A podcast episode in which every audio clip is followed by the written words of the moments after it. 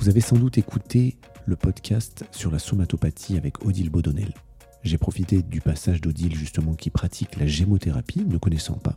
Je trouvais intéressant d'avoir l'information d'un pratiquant si nos patients nous en parlent au cabinet afin d'être au mieux éclairés.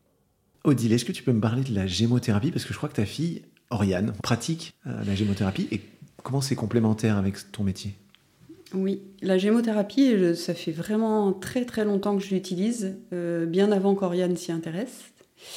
Euh, la gémothérapie, c'est des macérats de bourgeons, pour ceux qui ne connaissent pas, des, macérats de bourgeons d'arbres sur trois milieux, traditionnellement euh, l'alcool, l'eau et la glycérine.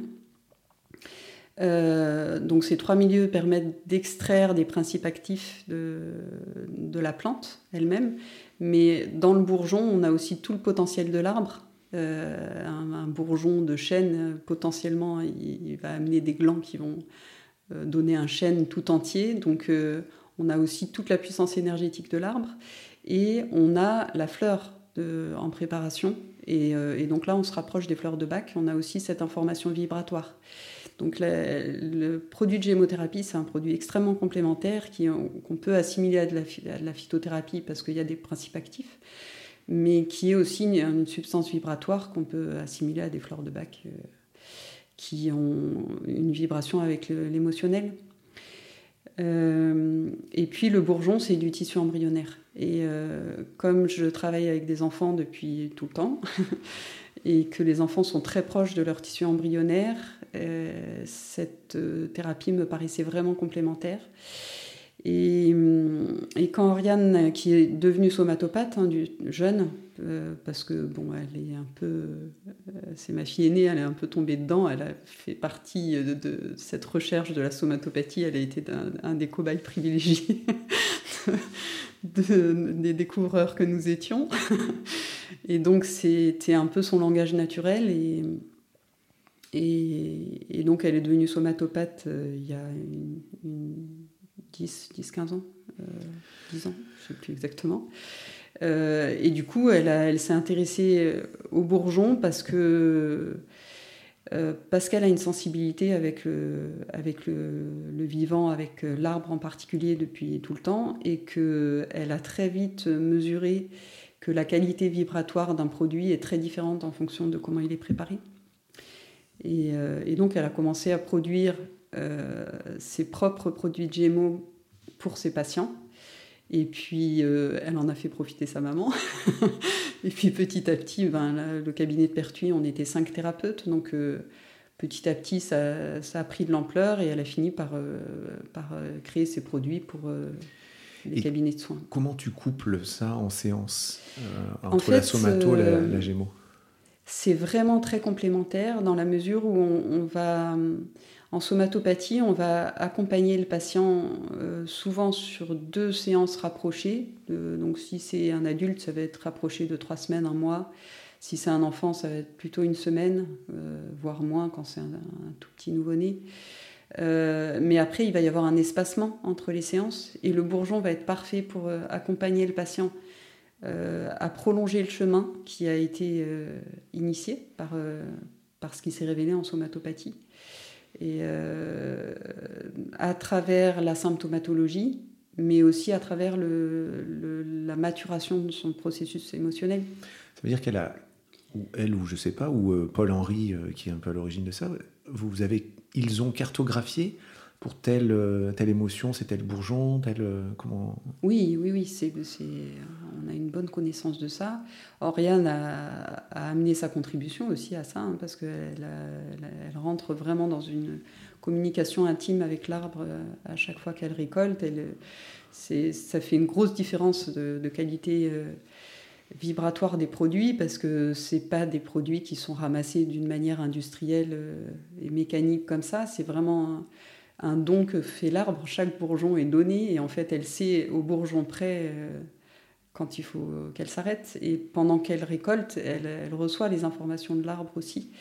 Euh, et, elle reste en conscience pendant toutes les étapes de préparation, de filtration, etc. Et elle s'assure à chaque fois que l'esprit de l'arbre est toujours bien présent dans le produit. Si tu les testes déjà au niveau vibratoire, ça n'a rien à voir avec. Euh, Alors là, tu, montres avec tes mains, tu testes, c'est-à-dire Oui, bah, tu testes le champ, le champ vibratoire du produit. La, bulle énergétique, ou on peut l'appeler. Si euh, tu veux. Ok. Non, non, si, c'est si toi tu veux. Moi, je, je, ne sais pas. D'accord. Voilà. Euh, tu peux donner un exemple mais, sur. Mais ces produits, ils sont étudiés. la première qui a initié ça, c'est Hildegard de, Hildegard de Bilgan, qui est une alchimiste de, dont je ne pourrais pas donner les dates, mais c'est de, c'est très ancien. Donc euh, il y a une bonne connaissance quand même de, l'impact sur l'émotionnel. Si, on reprend l'exemple de l'énurésie, par exemple, il y a un bourgeon ou deux associés qui peuvent accompagner, qui sont Alors, compléments. Encore une fois, ça dépend du contexte. Si on est sur un enfant euh, avec une problématique liée à la sécurité, euh, ça va peut-être être plutôt chèvrefeuille. Chèvrefeuille qui est, tu vois, ce, cet arbuste qui s'accroche, qui, se, qui s'enroule et qui est euh, complètement comme ce petit enfant qui se, qui se colle à sa maman, qui s'accroche à sa maman parce qu'il manque tellement de sécurité qu'il peut C'est ça l'esprit de l'arbre dont tu parles C'est la façon dont il pousse, dont il... En fait, la façon dont il est dans la nature Quand je parle de, de l'esprit de l'arbre, je parle plutôt de sa, sa signature vibratoire. Ouais. Euh, mais effectivement, la manière dont il s'exprime dans la nature est très souvent révélatrice de, de ce qu'il amène, de ce qu'il apporte. c'est beaucoup plus parlant. Donc un arbre qui va grimper au mur, un arbre qui va piquer, etc. Ça. Quand tu, tu, vois le chêne, le chêne, il apporte cette force du yang, euh, euh, cet ancrage. Euh, voilà, tu vois le, le bouleau, par exemple, le bouleau qui est qui est cet arbre qui pousse sur des terrains acides, parce qu'il fait quoi? Il, nettoie les terrains acides, il désacidifie, il prépare le, le, le terrain pour que d'autres espèces puissent pousser c'est un arbre qui va être magnifique pour, euh, pour nettoyer l'organisme des acides et pour. Euh, ok. J'avais préparé le bourgeon de cassis dans mes questions pour euh, l'immunité. Eh oui, le grand classique. Alors pourquoi Ah ouais, le grand classique. je ne suis pas du tout expert. Hein. Je viens chercher des infos. pourquoi? Pourquoi pas? Pourquoi le bourgeon de cassis va avoir une action sur l'immunité? Le cassis, c'est un, c'est un cortisone-like en fait. Ok. Mm. C'est un tonique, mais c'est un tonique dans le sens, dans le sens cortisone-like. Donc il donne un coup de boost. Il, la corticosurrénale Il a. Ouais. ouais. C'est pour ça qu'on. Chez les enfants, on l'utilise très rarement. Parce que justement, il est un peu. Un, un peu trop booster. Chez l'enfant, on va plutôt utiliser l'églantier pour, euh, pour l'immunité. Ça, on a des résultats magnifiques avec l'églantier qui est ce petit arbre qui fait des fleurs toutes délicates, toutes belles, et en même temps c'est un, arbre à épines, un arbuste à épines. Et euh, ces arbustes à épines sont protecteurs, sont des... En tout cas, ça donne envie d'aller, d'aller regarder, d'aller observer un peu plus la nature, un peu comme, euh, comme Léonard de Vinci, pour citer que lui, tiens, euh, d'aller observer et, et, de se rendre compte qu'on a des comportements un peu similaires. Ah, mais bien sûr, on est issu de la nature, on, est, on vit dans une société malheureusement qui s'est beaucoup déconnectée, une société hyper connectée, totalement déconnectée.